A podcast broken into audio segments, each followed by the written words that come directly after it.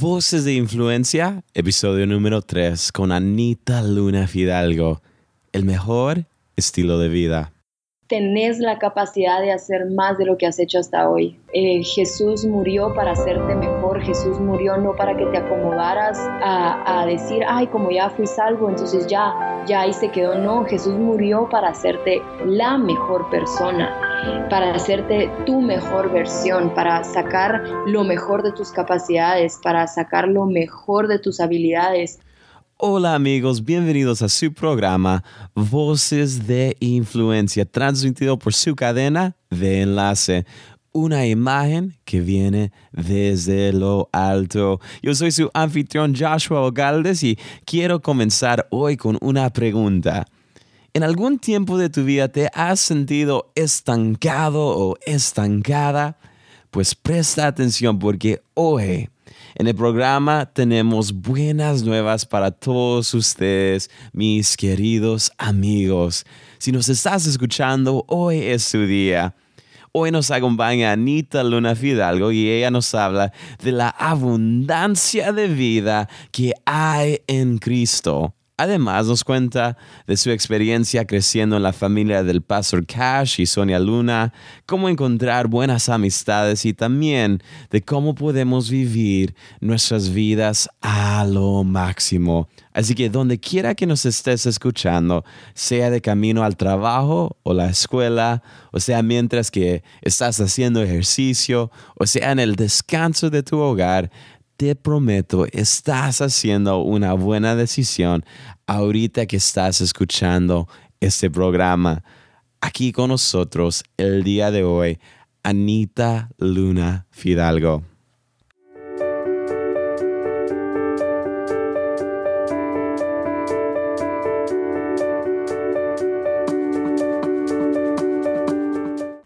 Damas y caballeros, hoy estoy contento porque hoy en el programa tenemos a Anita Luna Fidalgo con nosotros.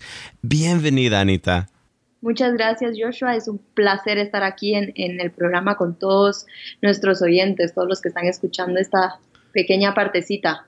En este programa, más allá de las plataformas, los reconocimientos, más allá de lo que hacen nuestros invitados, queremos conocer de cerca a nuestros invitados.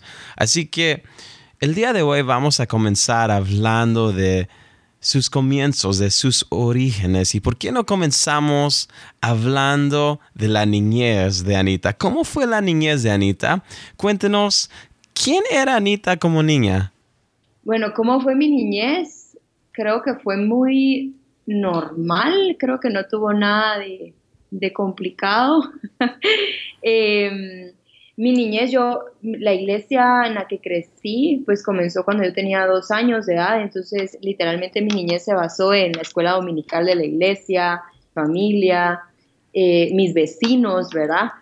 Y yo, yo siempre fui una persona que estaba corriendo de arriba para abajo, que siempre les salía corriendo las personas que me estaban cuidando, por ejemplo en la iglesia, salía corriendo por ahí, en el colegio siempre fui muy reservada, nunca fui una niña sanguínea, si lo podemos ver así, nunca fui de molestar, creo que siempre fui muy callada, eh, reservada, sí, sí me recuerdo que todos me dicen, porque creo que mis papás se recuerdan más de mí en esa edad que yo misma, eh, que siempre fui muy seria, siempre fui muy seria y muy decidida en las cosas que quería desde muy pequeña, ¿verdad?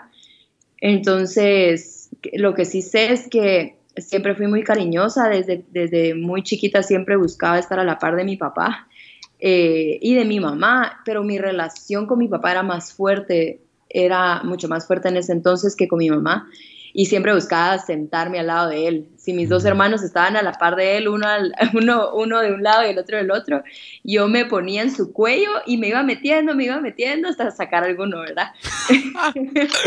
¡Wow! Wow. Y, fui como atenta en esos puntos, ¿verdad? y, y, y, en ese contexto eh, eh, de, de, su crianza, ¿cómo fue su experiencia siendo la única hija? Y también cuéntenos cómo fue su experiencia siendo la menor de, de los tres. Em, bueno, primero creo que siendo la única hija, eh, cuando nos referimos que era la única mujer entre dos hombres, yo creo que fue duro en cierto punto, yo creo que eso fue lo que hizo que creciera muy independiente. O sea, no, no tenía personas con quien hablar de asuntos de mujer, pues, o sea, eh, no, no, tenía, no tenía con quien compartir estos temas y siendo mis hermanos tan cuidadosos conmigo, creo que me formaron o hicieron que yo formara un carácter bastante determinante en muchas áreas, a pesar de que ya lo traía, porque uno nace con ciertas cosas, ¿verdad?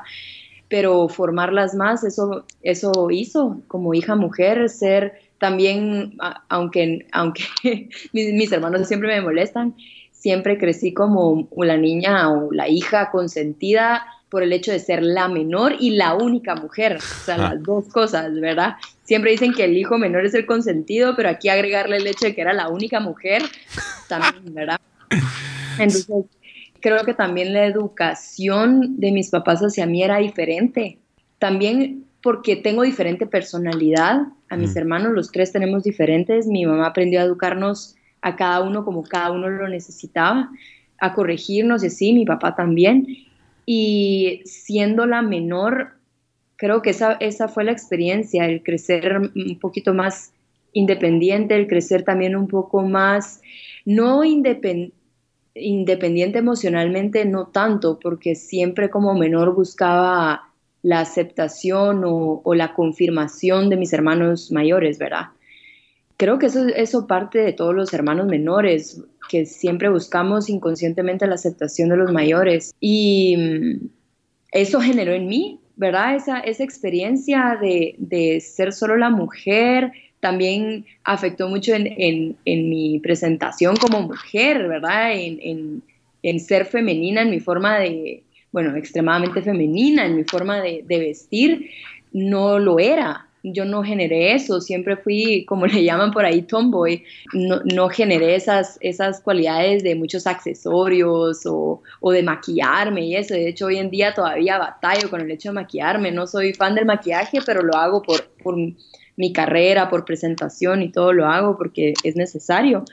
Pero esas pequeñitas cosas, ¿verdad? Son las que fueron influyendo en mi vida, esas pequeñas experiencias en mi vida desde chiquita.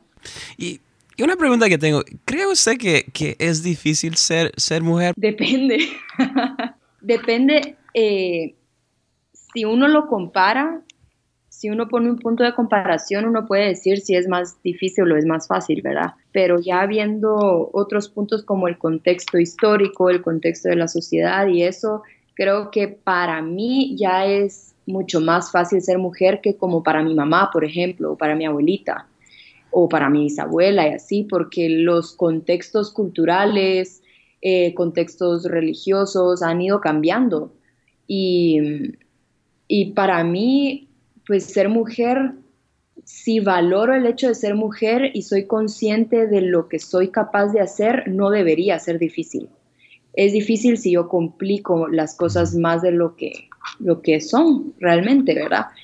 si yo en mi consciente o, en, mi mente tengo un pensamiento que por ser mujer me van a rechazar, que por ser mujer no me van a escuchar, que por ser mujer eh, no, tengo, no tengo puertas abiertas, por ejemplo, o no tengo oportunidades, si me enfoco en, en ese punto, entonces sí sería difícil. Pero creo que el hecho de aprender a ser mujer pues, soy mujer, pero el hecho de aprender a vivir como mujer en la sociedad, en, nuestro mundo y nuestra generación, es un arte y creo que uno le puede encontrar eh, lo bueno y lo descomplicado, si lo queremos ver así, al hecho de ser mujer. O sea, tenemos influencia para muchas cosas en lo que nos corresponde y también respetando la creación de Dios que nos hizo mujeres como ayudas idóneas Creo que si podemos enfocarnos en que todo lo que somos es para ayudar, eh, lo podemos hacer menos difícil de lo que creemos que es, ¿verdad?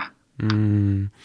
Y, además de, ser la menor, además de ser, ser mujer en, la familia, ah, ¿cómo fue su experiencia creciendo como la hija del pastor Cashluna? Me imagino que habían diferentes presiones, me imagino que esta pregunta nos la hacen muchísimo a mis mm. hermanos y a mí. Me imagino.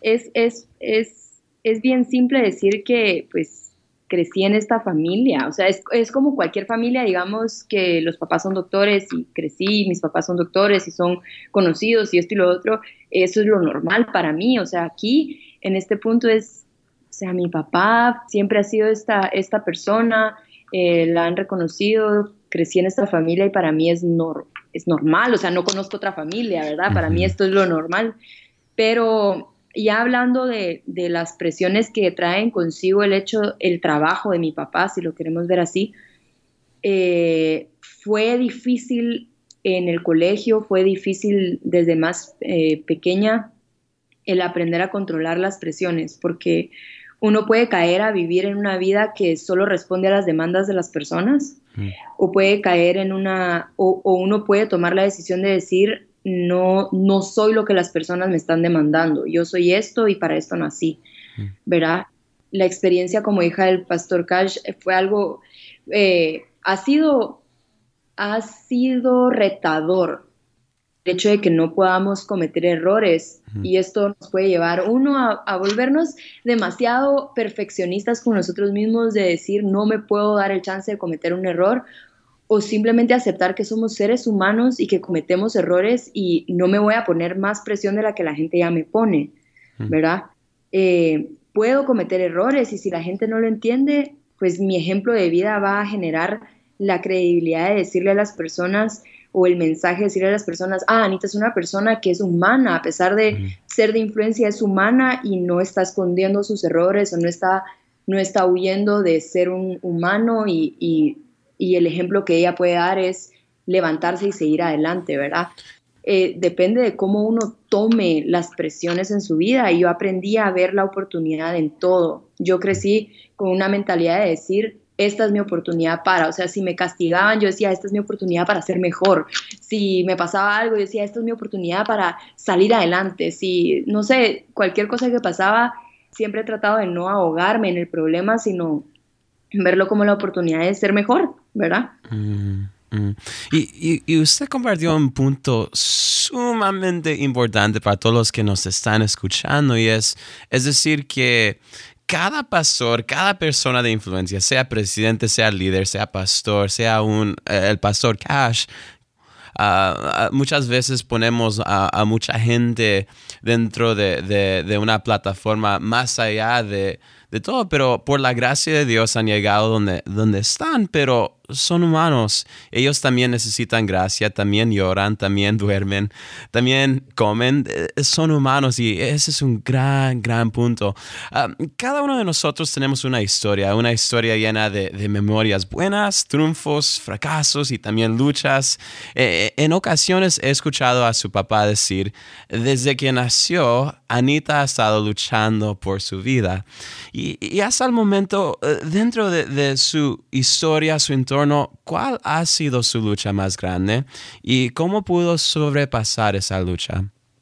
Creo que la lucha más grande para mí ha sido la vida misma. Eh, mi papá ha tenido mucha, mucha razón al decir que desde que nací he luchado por mi vida y es porque yo en mi nacimiento no debía haber nacido. Tuve complicaciones, pasé por un sufrimiento fetal en el que solo en el que no había posibilidad de que mi mamá y yo sobreviviéramos, o fallecía una o fallecía la otra, o sobrevivía una o sobrevivía la otra, o ninguna.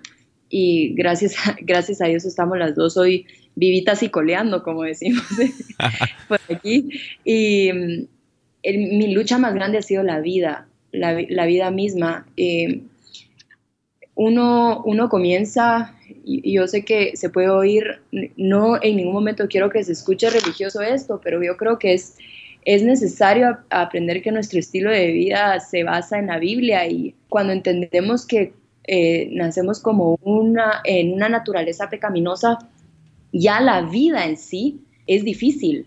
Entonces para mí mi lucha más grande ha sido aprender a vivir, ¿verdad? Eh, luego uno, uno encuentra la solución más linda y preciosa en la vida y es que Jesús murió por, y resucitó por mí para, para poder vivir mejor. Entonces, ha sido una lucha, pero creo que he encontrado, hablando de cómo he podido sobrepasar esta lucha, porque creo que esta lucha va a seguir siempre. hasta, hasta ver a Cristo, ¿verdad?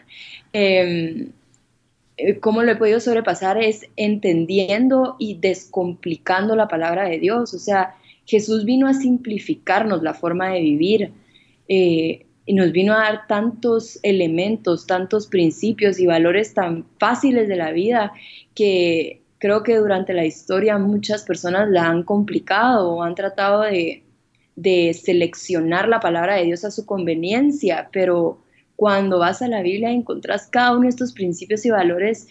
Eh, yo he podido sobrepasar esta lucha, por ejemplo, si, si, si yo era una persona muy enojada, a pesar de ser, yo era muy, muy enojada, o sea, literalmente ni me recuerdo por qué generé este, esta, esto en mi vida. Fui a la palabra de Dios y, fácil, la palabra de Dios dice, todos tenemos el derecho de, de, enojarnos, pero no, no, tenemos el derecho de pecar al enojarnos mm. con el enojo, ¿verdad? O la ira, como dice, como dice la Biblia. Entonces, ¿cómo he podido sobrepasar la lucha de mi vida? Es ir a la palabra de Dios y decir, tengo esto en mi vida, estas, estas cosas estoy pasando, ¿cómo las puedo solucionar? necesito paciencia. ¿Qué dice la Biblia de tener paciencia? Y en una ocasión orando el Señor me dice, Anita, tanto tiempo he tenido paciencia contigo que necesito que tú seas paciente conmigo en mis tiempos perfectos. Mm. Esto es un ejemplo de cómo he podido sobrepasar la lucha de la vida, ¿verdad? Cuando nací en los primeros 3, 4 años, recuerdo que cada noche era una pesadilla y todas las noches yo gritaba, mamá, mamá, para que me llegara a consolar y así hasta el día en que, en que acostada en la cama empecé a orar, Señor, tú eres mi pastor, tú nada me va a faltar, eh, tú eres quien me guía, tú eres quien, quien hace que yo pueda descansar en las noches. Y empecé a repetir versículos hasta que pude sobrepasar eh, las pesadillas, al tiempo en que yo repetía versículos antes de irme a dormir y entender que, que Él me da la paz para descansar, todo esto cambió, ¿verdad? Entonces, te pongo estos ejemplos porque creo que responden a tu pregunta de cuál ha sido la lucha más grande y cómo la he sabido superar y creo que ha sido esta, ¿verdad? La vida misma y la he, la he sabido superar con, con la palabra de Dios. Mm, gracias. Ah, muchas veces la, he escuchado a usted hablar de, sus experiencias de vida en cuanto a las dificultades que todos enfrentamos en nuestras relaciones con los demás. Usted ha hablado de una época de su vida donde dice que, que le parecía difícil poder socializar con los demás, que era un poco reservada y también otra época donde se había quedado sin amigos y cada uno de nosotros tenemos diferentes áreas en nuestras relaciones con los demás en la cual tenemos que trabajar y, mejorar. Pero en, su jornada, ¿cuáles han sido algunas de las lecciones más grandes al respecto que usted ha aprendido y, y cómo podemos nosotros, los que nos están escuchando ahorita, encontrar buenos amigos? Algo para poder entender un poquito más el hecho de que este, este contexto en el que yo me quedé sin amigos fue cuando realmente yo tomé la decisión de, de, recibir a Jesús en mi corazón y servirle el resto de mi vida. ¿Por qué digo esto? Porque a pesar de que nací en una familia cristiana, a todos como individuos nos corresponde recibir o no a Jesús en nuestro corazón. O sea, cada uno tomamos esa decisión, ¿verdad? No importa en qué familia o no hayamos nacido. Entonces, cuando pasa esto, eh, yo le pido al Señor que quite todos los malos amigos de mi camino. Y primero para entender que son buenos amigos, habría que entender que son malos amigos. En ese momento yo entendí que las malas amistades, no, no las malas personas, sino amistades, no es porque la persona sea mala, sino simplemente no me está ayudando a, sobre, a, a trabajar con mis debilidades o a trabajar con mis fortalezas, ¿verdad? O sea, entonces, en este tiempo yo entendí que las malas amistades eran las personas que por su influencia tenían más influencia en mi vida que Dios mismo. Y me estaban haciendo alejarme de Dios, no porque fueran malas personas, ¿verdad? Sino porque ellos te estaban teniendo y yo les estaba dando más lugar a mis amistades que a Dios. Entonces le digo, Señor, por favor, quítame a todos los amigos que me están alejando de ti, quítame a todos los amigos que no me ayudan a acercarme a ti, poneme a las personas correctas. Después de varias eh, semanas que, literalmente me quedé sin amigos, en ese tiempo dispuse mi corazón a decirle, Señor, en este tiempo quiero la oportunidad para que tú seas mi mejor amigo, te quiero conocer a ti como mi mejor amigo. Mm. Y he sido una persona que ha crecido con, agarrada de Dios, o sea, si, si con alguien voy a hablar mis intimidades, primero que con cualquier persona ha sido Dios, ¿verdad? Y luego, eso, eh, eso es lo que he ido aprendiendo en estas experiencias y el hecho de cómo saber encontrar mejores amigos es que, que tú, o sea, si me estás escuchando, puedas estar consciente de cuáles son tus debilidades y si las personas que te rodean te están ayudando a sobrepasarlas, a vencer esas debilidades o a seguir alimentando la debilidad. Eh, es solo esto, con las conversaciones que tenés, con los lugares a los que vas, si son más influencia en tu vida que lo que Dios ha sido en tu vida. En este tiempo que yo me alejé, le dije, Señor, yo quiero aprender a estar contigo antes y fortalecer mi identidad contigo antes de salir a cualquier lugar creyéndome una mujer victoriosa que puede estar, eh, puede ser luz en medio de las tinieblas, pero si todavía las tinieblas son más, fuerte, más fuertes que la luz que yo he podido controlar, todavía no me dejes, o sea, todavía no, ¿verdad? Rodéame de esas personas que van a hacer que mi luz crezca para que luego yo tenga ese dominio propio de ir a, ir a los lugares donde necesitan esa luz y no salir contagiada, sino que yo contagiar a los demás, ¿verdad? Eh, eh, este es el tema de amistades. tus, tus mejores amigos tienen que ser personas con las que puedas tener también conversaciones. Uno, que tenga la libertad de hablar muchas cosas puedas tener tus descargas emocionales, porque somos seres emocionales con las personas que puedas llorar, reír y que te abracen, no, no te juzguen por eso.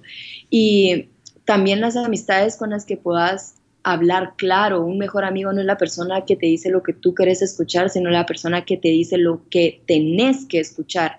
Y tú como, como amigo a las demás personas, la Biblia dice que nos mostremos amigos, ¿verdad? Tenés que mostrarte como un amigo que siempre va a hacer lo mejor por las demás personas. No les vas a hablar las cosas que ellos quieren escuchar, no les vas a endulzar el oído, sino que en el momento necesitado eh, o en el momento necesario les vas a decir lo que tienen que escuchar con mucho amor, mansedumbre y siempre con, con, con ese amor primero, ¿verdad? Esto es lo que he aprendido en, estas experiencias. He aprendido a, no hacer de menos a la gente porque el hecho de, no sé si se puede decir seleccionar amigos, no, ¿verdad? Sino el hecho de tener buenos amigos no quiere decir que vas a rechazar a todo el mundo, sino simplemente vas a tomar la decisión y darle prioridad a quienes les abrís tu corazón más que a otros en ciertas áreas y con quienes tenés la libertad de conversar, como mencioné antes, ¿verdad? Y, y tener en cuenta que de, tener, uno tiene que estar consciente de quién tiene más influencia en uno, si el consejo del amigo o el consejo de Dios, mm. por ejemplo. Mm. Y en estas circunstancias aprendí esto, que siempre el consejo de Dios, aunque muchas veces no sea el que queremos escuchar, es el que tenemos que escuchar y seguir antes el consejo de cualquier otra persona, ¿verdad? Hablando de amigos, amistades, ¿quiénes son los tres mejores amigos de Anita y qué es lo que distingue a esas personas como los mejores? Eh, ahora es mi esposo, Gerson. él, es mi mejor amigo a pesar de, pues nuestra historia y todo, ¿verdad? Eh, hemos sido mejor, mejores amigos el uno al otro. No puedo poner a nadie por encima de Dios, ni a nadie por encima de mi esposo. Eh, creo que también una de las claves en el matrimonio es eso, en que nos pongamos como primero el uno al otro, ¿verdad? Claro, después de Dios, para, para que no se malentienda lo que digo.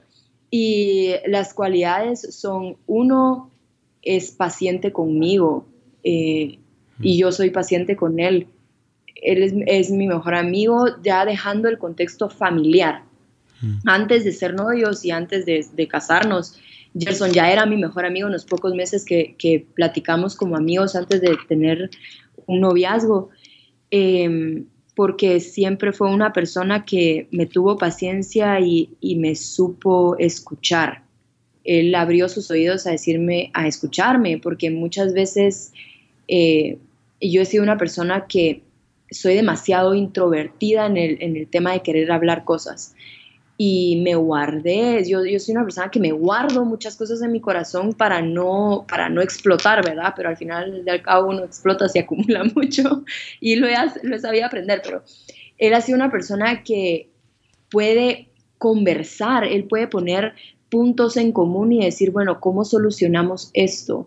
Yo pienso que esto está pasando, eh, tú pensás que esto está pasando, eh, ¿cómo podemos solucionar esto? Eh, puede llegar en cualquier momento y decirme, Anita, mira, te vi que hiciste, que hiciste esta cara, por ejemplo, o vi que hiciste esto y, creo que no se percibió de la forma correcta, creo que tu intención no era decir esto. Entonces, esta, estas cosas de hablar con honestidad, con mucho amor, con verdad, creo que lo, lo, lo califican como, como mi mejor amigo, ¿verdad?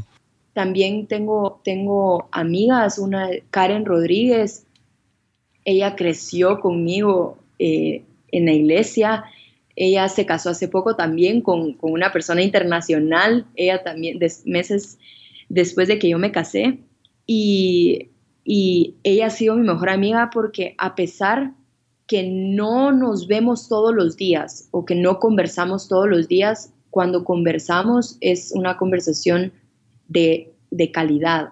No es cantidad y hablar lo que sea y lo que caiga, sino aunque hablemos un poco, es calidad para una y la otra ella puede llorar conmigo, yo puedo llorar con ella, nos podemos reír, eh, no hay prejuicios, no hay preconceptos, hay honestidad, hay verdad, hay amor, hay abrazo, eh, está, está, hay servicio el uno con la otra, hay apoyo el uno con, la otra, ¿verdad?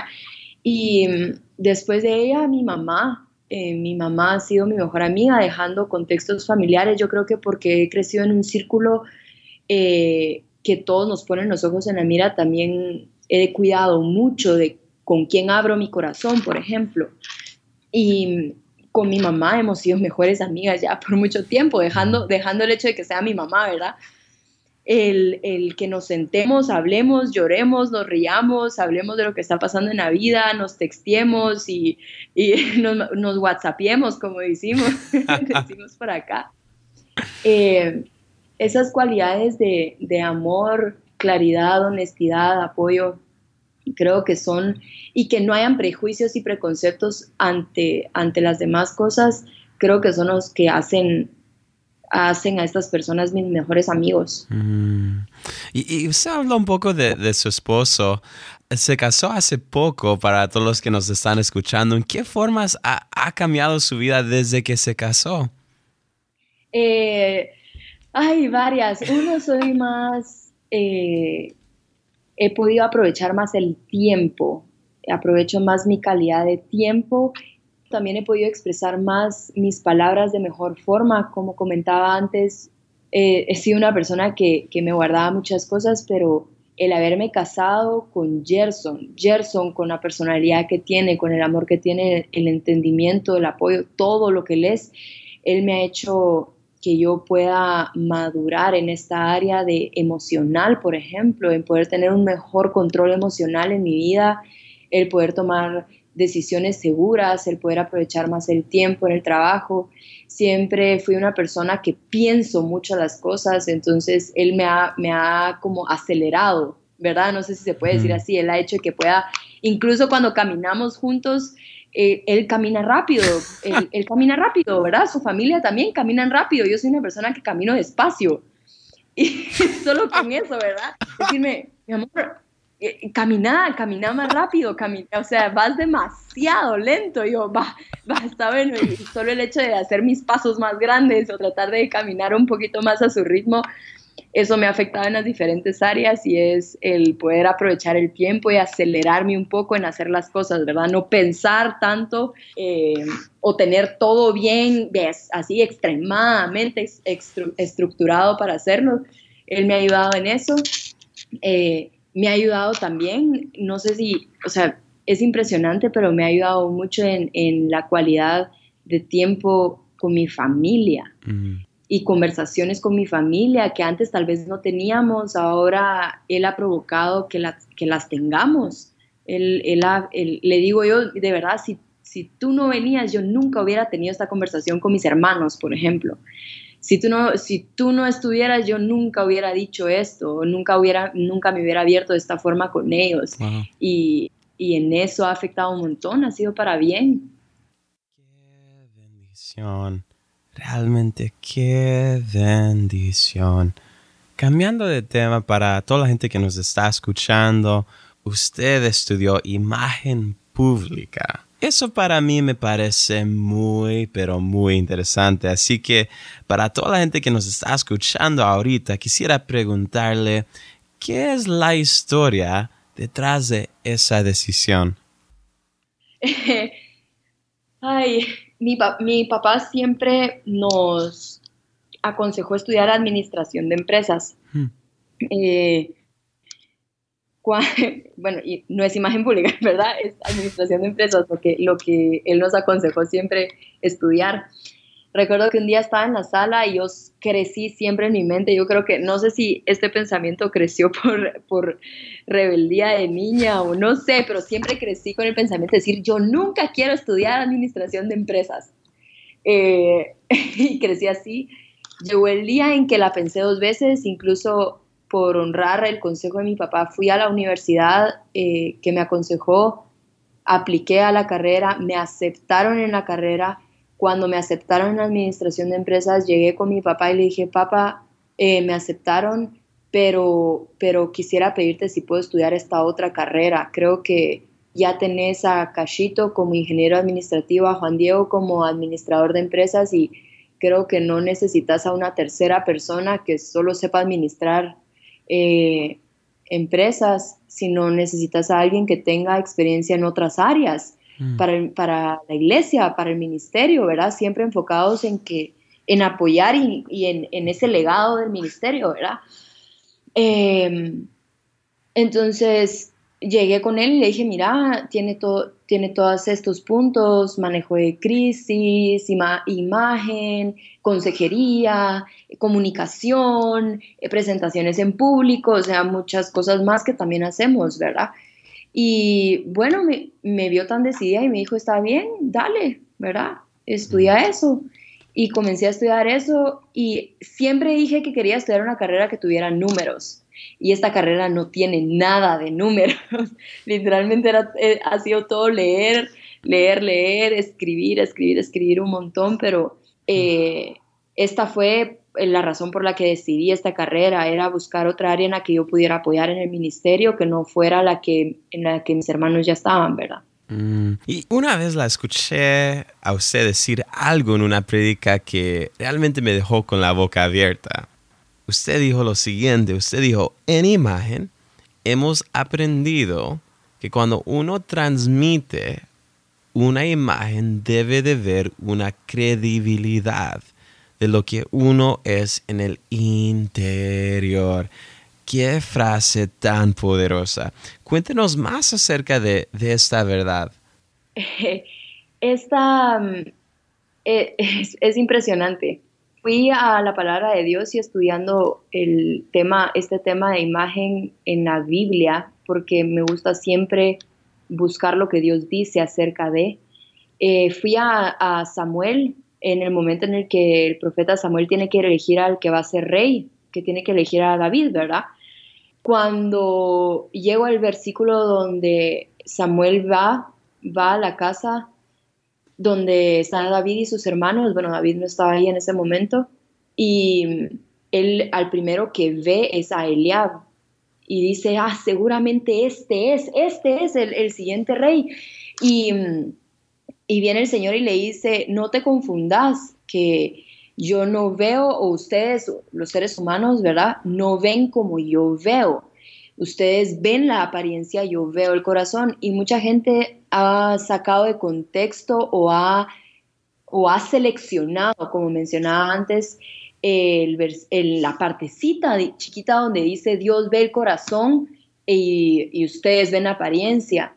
Y estudiando este versículo, el Señor me dice, Anita, necesito que comprendan que si yo los envié a la gente y la gente, los seres humanos, lo primero, lo primero que ven es la apariencia, ustedes necesitan trabajar para que el corazón que yo veo y la apariencia que el hombre ve eh, sean lo mismo. Y a esto me refiero con cuando hablamos de credibilidad.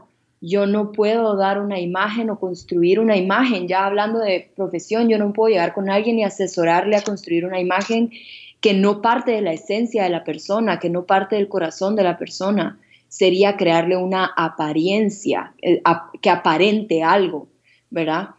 que no es. Entonces, por eso, atrás de, esta, de esta frase o de, este, de esta verdad, existe el punto de que si Jesús nos mandó a ir a la gente, a hacer luz en la gente, pero también nos manda a representarlo, eh, a representarlo a Él, tenemos que, como dice la palabra de Dios, aprender a vivir en este mundo. No somos de este mundo, quiere decir, ese no somos de este mundo quiere decir que nuestros valores y nuestros principios vienen del reino de Dios, pero tenemos que aprender a vivir en este mundo. y ahí va la parte en el hecho de que los seres humanos lo primero que van a ver es lo de afuera, una imagen nuestra. La gente puede generar ya percepciones con el hecho de solo vernos. Ellos pueden concluir en muchas cosas sobre nosotros con solo vernos, no van a necesitar relacionarnos, relacionarse con nosotros. Y en mi vida yo aprendí esto porque eh, me pasó que muchas de, mis amistades más cercanas me, me, dicen, mira, yo antes de relacionarme contigo creí que eras eh, mala, o sea, creí que eras enojada, creí que eras eh, arrogante, creí que eras de esta forma, pero a la forma, cuando me relacioné contigo es todo lo contrario, sos súper molestona, molestás, bromeás, alegre, te reís, te, te, carcajeás fuertísimo, o sea, todo esto. Y llegué a un momento con Dios y le dije, Señor, yo quiero ser la persona que soy cuando estoy ya en, intimidad con mis amigos, por ejemplo, en un círculo de amigos, quiero serlo cuando tan solo me ve una persona que no me conoce.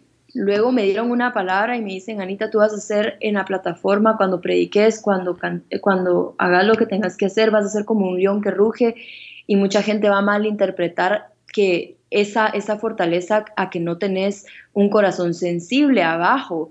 Mucha gente te va a confundir a que sos una persona arriba y otra persona abajo.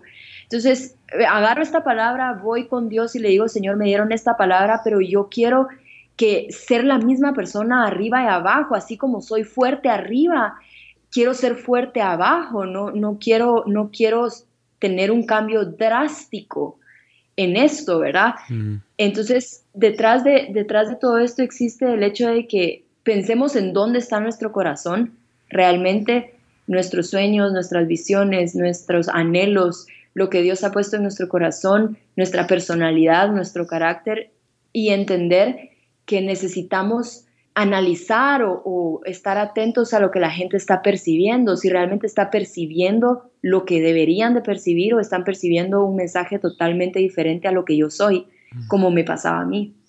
Y en ocasiones todavía me pasa, ¿verdad? Entonces creo que esto es esto es lo que puedo contar acerca de esto. Espero, espero funcione a las personas que nos están escuchando hoy, les funcione este, este, pequeño, este pequeño cuento, consejo, historia, ¿verdad? Experiencia. Mm, buenísimo, gracias. Uh, usted y su esposo Jerson son los fundadores de More Lifestyle. ¿Qué es la historia detrás de, de More Lifestyle y qué es lo que hacen ahí? More Lifestyle comenzó eh, como dos, dos esencias, por decirlo así. Gerson orando le preguntó al Señor, Señor, ¿cómo puedo eh, presentarte más a la gente o cómo te puedes presentar tú en mí? Y el Señor le respondió, Gerson, yo soy más, yo soy más, yo soy más paciencia, yo soy más amor, yo soy más paz, yo soy más todo, ¿verdad? Y mm, en un momento, ahí parte el more, y en un momento en mi vida eh, del, de los momentos como más retadores en ciertos puntos de mi vida, el Señor me dice, Anita, necesito que me ayudes a enseñarle a la gente de una forma muy práctica a cómo vivir para mí, a cómo representar y honrar lo que Jesús hizo en la cruz por ellos. Entonces, eh, yo eh, tuve un viaje a Israel donde nos dieron un devocional eh, y así en letras chiquitas traía una estructura para leer la Biblia en un año. Hablé con, con una amiga que, que, fueron las que me dieron este folleto y le dije, decirlo con, las redes sociales, ¿puedo hacerlo? Y me dijo, sí, dale con todo. Entonces agarré la estructura de, de un año de, de, para leer la Biblia todos los días, Nuevo y Antiguo Testamento, eh, y lo empecé a sacar en las redes sociales y ahí comenzó eso. Yo tenía un blog personal en el que escribía cosas de la vida, que comencé así súper sencillo, pero fue antes de conocer a Gerson, meses antes.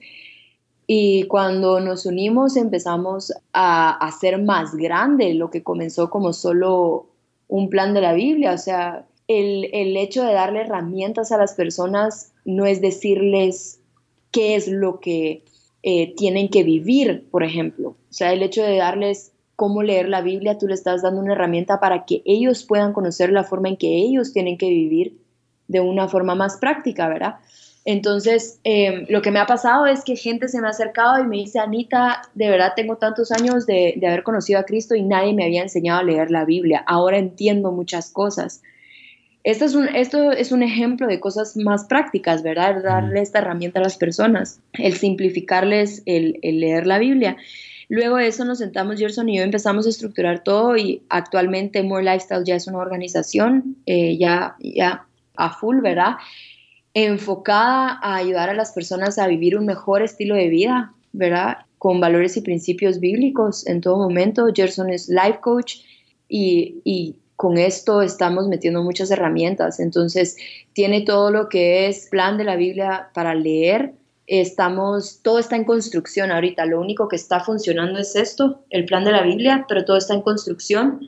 Eh, tenemos un programa de ocho semanas de coaching que primero Dios el próximo mes lo, lo lanzamos.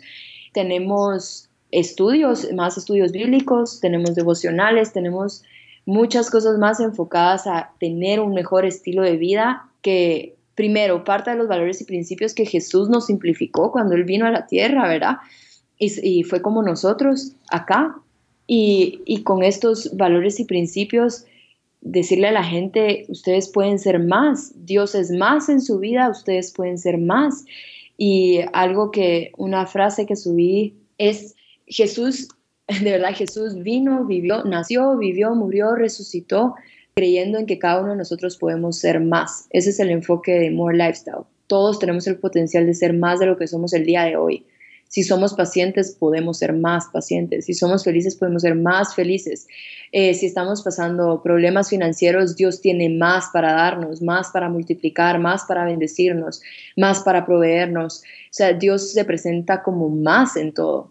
Eh, Dios nos da más dominio propio, Dios nos da más amor, Dios nos da más mansedumbre, más bondad, todo, todo Él nos da más de lo que podemos tener o ser hoy, ¿verdad?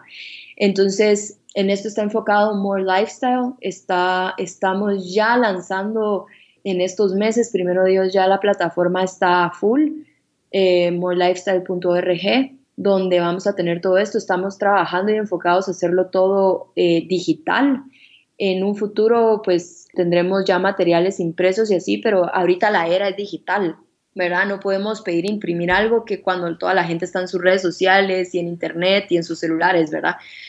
Entonces, ahora podemos tener estudios en PDFs en nuestros celulares. Entonces, estamos haciendo todo esto con More Lifestyle. Está enfocado a ayudar a la gente a aprender de una forma simple, a que pueden tener un mejor estilo de vida y que cada día nos podemos parecer más a él. Increíble. Y, hay diferentes herramientas, como usted me encanta que, que, que, es un estilo de vida, como todo está, está conectado. A veces hay gente que desconecta lo espiritual con lo profesional, que, que, desconecta, pero eh, en lo que están haciendo están conectando varias cosas juntas. Ah, lo que he visto es que usted a veces también hace asesorías de imagen y también Jerson está trabajando más en lo, lo que es ayudar a gente en las emociones también. Sí, y todo está enfocado a como mencionaba el verso antes, es no somos de este mundo, pero tenemos que aprender a vivir en él mientras estemos en él. Y aprender a vivir en él no quiere decir que accedamos a todo, ¿verdad? O que, o que, ah, porque en el mundo viven así, yo voy a vivir así. No, o sea, nuestros valores y principios son del cielo. Nosotros queremos de una forma muy práctica y muy clara transmitir estos valores y principios a las personas y que puedan pues transformar su estilo de vida, decir yo puedo ser más, para hacer entonces ellos influencia de sus círculos, ellos poder ser luz a sus amigos, ellos poder mostrarse amigos a, la gente que les rodean, en su familia, con sus hijos, con sus tíos, abuelos, con, todo, con todas las personas, ¿verdad? Que les rodean. sí, ese es el enfoque. Tiene diferentes áreas, tiene coaching, tiene tiene cursos eh, de liderazgo, tiene cursos de finanzas, tiene una parte de adoración. Te estoy hablando a futuro porque ahorita estamos comenzando por etapas, ¿verdad? Tiene lo que es base y lo que sí está desde ahorita, que es lo que es base todo, es la lectura de la Biblia y estudios bíblicos. Eso es la base de todo. Y luego va a tener como, no sé si decirle servicios o videos online en la misma plataforma todas las semanas, que la gente puede ir y escuchar una prédica de 5, 8 minutos y no dejar de recibir palabra todas las semanas. Tiene cursos en videos, tiene cursos escritos, tiene estudios, tenemos PDFs o, estudios de crecimiento personal. Estamos por lanzar lo que es la suscripción con diferentes eh, como rangos de suscripción, ¿verdad? Y todo enfocado a ayudar a la gente a tener un crecimiento personal con fundamento en Jesús. Mm, mm. Eh, mi próxima pregunta es como alguien que ha ministrado en toda América Latina, alguien que, está dirigiendo a muchas personas. Um, hay, tanto de, la iglesia hispana que, está creciendo, está eh, en Estados Unidos, ah, los hispanos son los que andan más creciendo en la fe, en América Latina. Ah, hay, mucho lo que Dios está haciendo. Ah, pero dentro de eso, ah, quisiera preguntarle, ah, ¿qué son quizás algunas de las necesidades o, debilidades dentro de, nuestros contextos de, nuestra iglesia en América Latina? ayer estaba hablando con un pastor y él me dijo, yo creo que una cosa que nos falta es eh, educarnos y, buscar más cómo prepararnos. He escuchado a otros decir, a, veces hay, mucha división. hablando con usted, quisiera preguntarle, ¿qué es algo que, ve como alguna de las debilidades de nuestra iglesia de hoy? Em, yo creo que tenemos que tener algo que yo he visto y también por, por mi carrera y todo, que le he puesto mucha atención, es que el cristiano o el evangélico, no, sé cómo decirle, la persona que recibe a Cristo en su corazón, se vuelve una persona mucho más atenta a los demás y se descuida a sí mismo. Yo creo que esto es, esto, las dos cosas son importantes, tanto cuidarme a mí mismo como cuidar a los demás y servir a los demás. Eh, la Biblia es clara que amemos a los demás como a nosotros mismos, pero si yo no me amo a mí, si yo no tengo cuidado de mí, cuál, o sea, qué, qué tan valioso o qué tanto puede valer el que yo ame a alguien más sin quererme a mí mismo. Entonces, creo que esta es una de las cosas que tenemos que prestarle atención. No tiene nada de malo, no tiene nada de malo cuidarnos, no tiene nada de malo tener gustos, no tiene nada de malo trabajar, no tiene nada de malo estudiar. De hecho, eh, Jesús crecía en conocimiento también. O sea, él no solo vino a, hablar de la palabra de Dios, él, él también aprendió muchas cosas y creo que ese es uno de los puntos, el hecho de que entendamos que somos seres pensantes y que no nos podemos quedar como seres ignorantes de todo menos de la Biblia. O sea, la misma Biblia dice que crezcamos en conocimiento. Mm. También eh, inteligencia, ¿verdad? Aparte de la sabiduría. Yo, yo divido la sabiduría como algo que viene de Dios y la inteligencia algo como viene de más conocimiento y eh, aquí, aquí en el mundo, ¿verdad? En la tierra. Creo que eso es una de las cosas, pero algo que leyendo la pregunta fue lo primero que se me vino a la mente y creo que es súper importante, es que, que dejemos de complicar más la palabra de Dios. O sea, y que no la seleccionemos a nuestra conveniencia. La palabra de Dios es la palabra de Dios y si aprendemos que la Biblia es un contexto y si aprendemos a leer la Biblia en su contexto, podemos aplicarla al nuestro. Es, es necesario que, que trabajemos en, en conocer toda la palabra de Dios, o sea, todo, no solo lo que me conviene hoy o lo que no conviene, ¿verdad? Me he topado con, con personas en diferentes partes del, mundo que son súper selectivas en la palabra de Dios, pero las, esta selección puede pasar por dos cosas. Uno, no se ha leído toda la Biblia y solo han leído esas partes. Dos, eh, pues les conviene sacar de contexto el versículo. Estas cosas pueden estar pasando. Entonces, creo que tenemos que trabajar en, en de verdad, dejar la, la, palabra de Dios tan simple como es y tan pura como es y no agregarle o quitarle más más cosas, ¿verdad? Creo que la, creo que ese es un daño bien grande. Lo que tenemos que hacer es simplemente eh, apreciar el contexto de la palabra de Dios, entender el contexto y entender qué está dirigido a nosotros, qué está dirigido a los pueblos de ese tiempo. Y otro, otro de los puntos, para el hecho de poder aplicar la palabra, ¿verdad? En nuestra vida. Y otro, otro de los puntos que creo que tenemos que trabajar es de, de actualizarnos, pues nos tenemos que mantener actualizados, el tiempo cada vez se va más rápido, eh, la, toda la tecnología, todas las cosas avanzan mucho más rápido cada vez, o sea, cada vez hay nuevas cosas más rápido, siempre, ¿verdad? O sea, sí, va rapidísimo el tiempo y tenemos que, como iglesia cristiana, para mantener el mensaje de Cristo y seguirlo predicando y, y hablando y compartiendo con las personas, tenemos que, pues, mantenernos actualizados, ¿verdad? Eh, innovados, solo con, o sea, una de las cosas es, está el tema de la ropa, está el tema de la tecnología, las redes sociales, las páginas web, el, los artes que ahora se publican, todas estas pequeñas cositas, ¿verdad? Que, que muchas iglesias eh, siguen intentando hacerlo tradicional en una era totalmente nueva, ¿verdad? Regresando a un tema de la cual hablamos en el principio de la entrevista, usted nos comentó de su experiencia siendo la hija del pastor Cash, pero más allá de, del hecho de él ser un pastor, una persona de influencia, usted lo conoce a él como papá. Usted lo conoce a él de una forma que quizás ninguno de nosotros vamos a conocer, de una forma muy íntima. Así que Ah, para toda la gente que nos está escuchando, quisiera preguntarle qué son quizás algunas cosas poco conocidas de sus dos papás. La que creo que la más importante o creo que la, que la gente tal vez no, la, no lo conoce es el hecho de que mis papás siempre están aprendiendo. Eh, ellos no son personas que, que se las saben todas, ellos siempre están metiéndose, por ejemplo, a los deportes con, maestros para seguir siendo personas que se dejen enseñar y seguir aprendiendo. leen, mi papá lee demasiado, mi mamá también lee demasiado, leen, leen, leen. Cuando uno llega, ellos saben más cosas de nuestra generación que uno mismo. O sea, eh, siempre están aprendiendo, no se quedan, o sea, no se quedan atrás, no hay nada que los detenga para, para, para quedarse atrás. Eso es lo que he aprendido de ellos. He aprendido que eh, por más edad o experiencia que tenga, nunca lo voy a saber todo. Y siempre tengo que tener la humildad para seguir aprendiendo. Mm.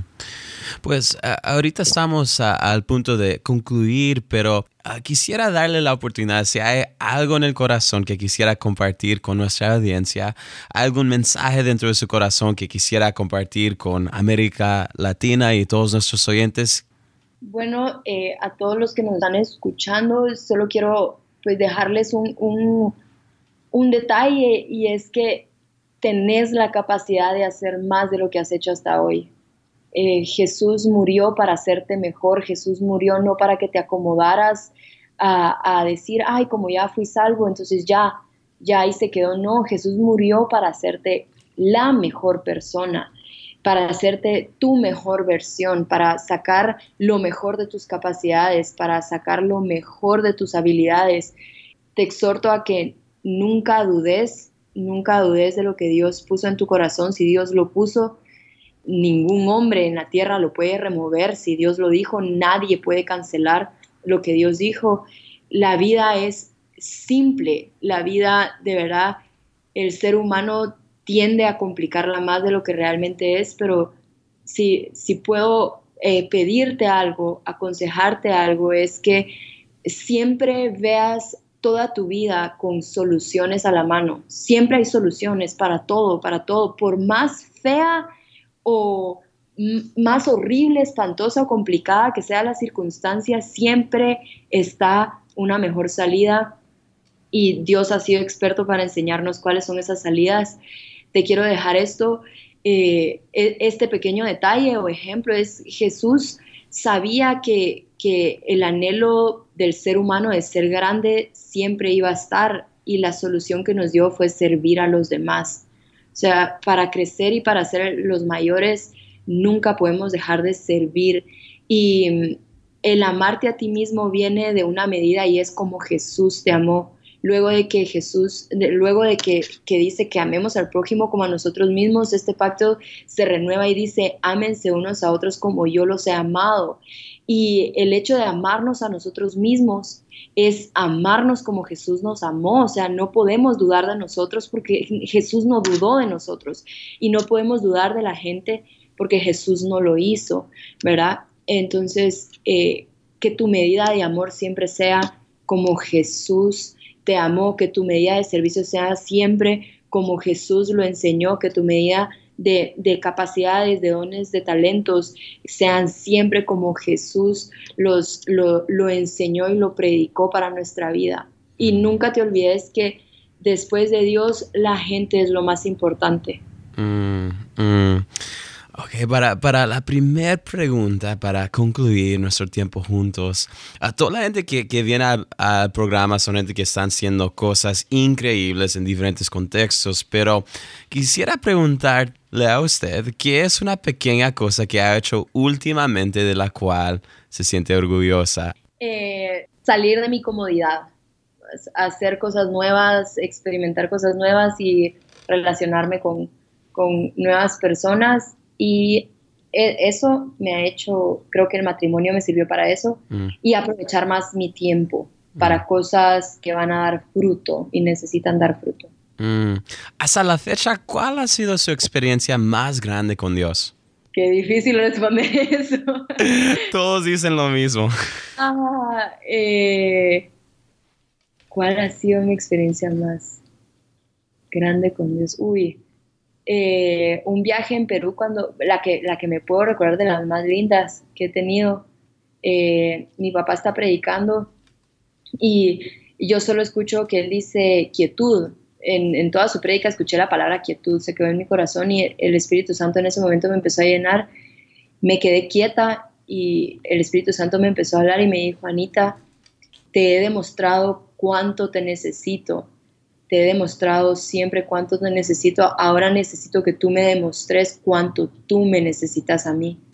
Y eso me dejó marcada. Literalmente siempre me recuerdo que todo lo que hago todos los días es para demostrarle a Dios cuánto lo necesito a Él.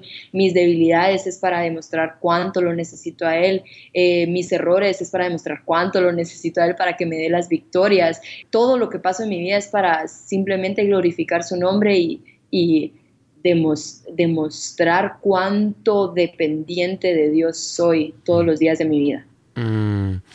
¿Cuántos años tiene usted hoy? 25. 25. Ah, si pudiéramos retroceder 10 años cuando usted tenía 15 años, cuando era quinceañera, y usted pudiera mirarse a los ojos, ¿qué le diría usted a Anita?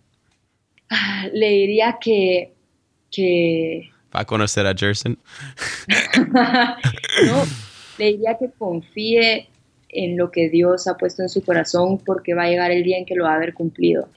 La última pregunta. El día que usted haya dado su último suspiro, ¿qué es lo que usted desea dejar como su legado? ¿Cómo quiere que la recordemos? Quiero que me recuerden como una mujer que, que siempre enseñó a vivir como Jesús de una forma simple. Quiero ser una persona que fui, fui el medio, la herramienta para simplificar la vida de muchas personas que tal vez por ofensas o personas que complicaron, los, los, eh, los hicieron complicarse la vida o afanarse.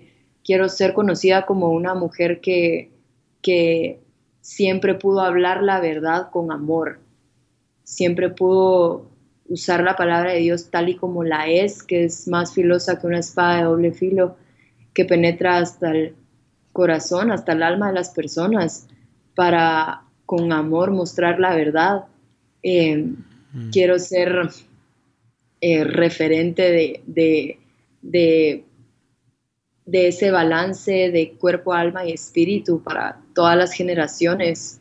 Quiero que me conozcan como una persona que siempre eh, mostró a Jesús primero antes que a ella misma. Mm. Eh, Mm. Creo que, creo que esas, es difícil dejarlo solo en una, solo mm. en una cosa, pero creo que eso lo hice. Pues muchísimas gracias por estar en el programa hoy. Gracias por conectar el alma, espíritu y cuerpo. Gracias por animar a todos los que nos están escuchando a soñar más allá de quizás lo que aún se pueden imaginar. Gracias por eh, en su vida algo que, que, veo mucho cuando especialmente he visto muchos videos que usted ha puesto con su esposo Jerson. Hay una alegría que, que, que ustedes transmiten. Gracias por eso y gracias por todo el trabajo que están haciendo para alcanzar a, a muchísimas personas. Ah, para todos los que nos están escuchando, ¿qué es la mejor forma que todos nuestros oyentes pueden mantenerse conectados y actualizados con More Lifestyle, usted y todo lo que están haciendo? Tenemos eh, la plataforma que está, está solo una parte, pero estamos ya a punto de, en estos par de meses lanzar el resto de áreas, que es morelifestyle.org. Ahí se pueden hacer su usuario y, pueden ingresar a las áreas que se van lanzando por etapas. También está en Instagram, está More Bible. Eh, ahí está el plan de Biblia por el momento. Está luego, ahí vamos a estar lanzando la, el usuario general de More Lifestyle, ¿verdad? Y en nuestros usuarios de Gerson y míos, Gerson Fidalgo, tanto en Instagram como en Facebook, y el mío en Facebook es Anita Luna, la fanpage, y es Instagram es Anita L. Fidalgo. Eh, ahí estamos publicando todo, estamos hablando pues todo, y YouTube, eh, que hace poco comenzamos, hace un par de meses comenzamos ahí, que son literalmente son videos sin producir. Ese fue nuestro objetivo, comenzar con videos sin producir porque es un estilo de vida, no queremos eh, ponerles tanta, tanta cosa a los videos ahí en, es More Lifestyle también en, en, YouTube y ahí vamos a estar en esas redes, vamos a estar publicando todo lo que viene, viene por, por delante. Muchísimas gracias de nuevo. Muchas gracias, es un gustazo estar acá, me encantó el programa y abrir eh, un poco de mi corazón con todos los que nos están escuchando. Wow, me encantó esa entrevista con Anita. Les cuento que como entrevistador hay algo tan bello cuando un invitado o invitada abre su corazón como lo hizo hoy Anita con nosotros.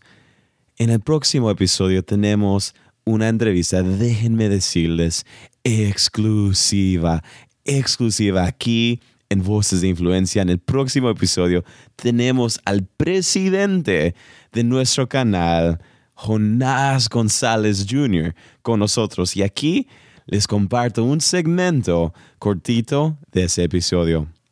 Pues, yo, establecí una relación de pacto con, con, Juanita. Yo creo que cuando nosotros nos casamos, pues establecimos un pacto entre ella y yo. Creo yo, Joshua, no quiero sonar espiritual, no es que no quiero sonar espiritual. Yo creo que si como hombre secular, sin conocer al Señor, sin ser un, siervo de Dios, eh, yo hubiera establecido una relación de pacto con una persona que amo, yo lo hubiera respetado. Si yo hubiera sido ateo, yo creo que para mí las relaciones de pacto eh, es como sencillo para mí tenerlas. Eh, no, por, no pacto cristiano necesariamente. Si yo, hace tiempo yo aprendí que lo más importante que yo tengo es mi palabra. Mm. Lo de más valor que yo tengo es mi, es mi, palabra. No es un carro, no es una casa. Eh, lo de más valor que uno tiene es su propia palabra. En ese segmento que acaban de escuchar de Jonás González Jr., él nos habla de la importancia de relaciones de pacto, especialmente la del matrimonio. Es una entrevista que no se pueden perder.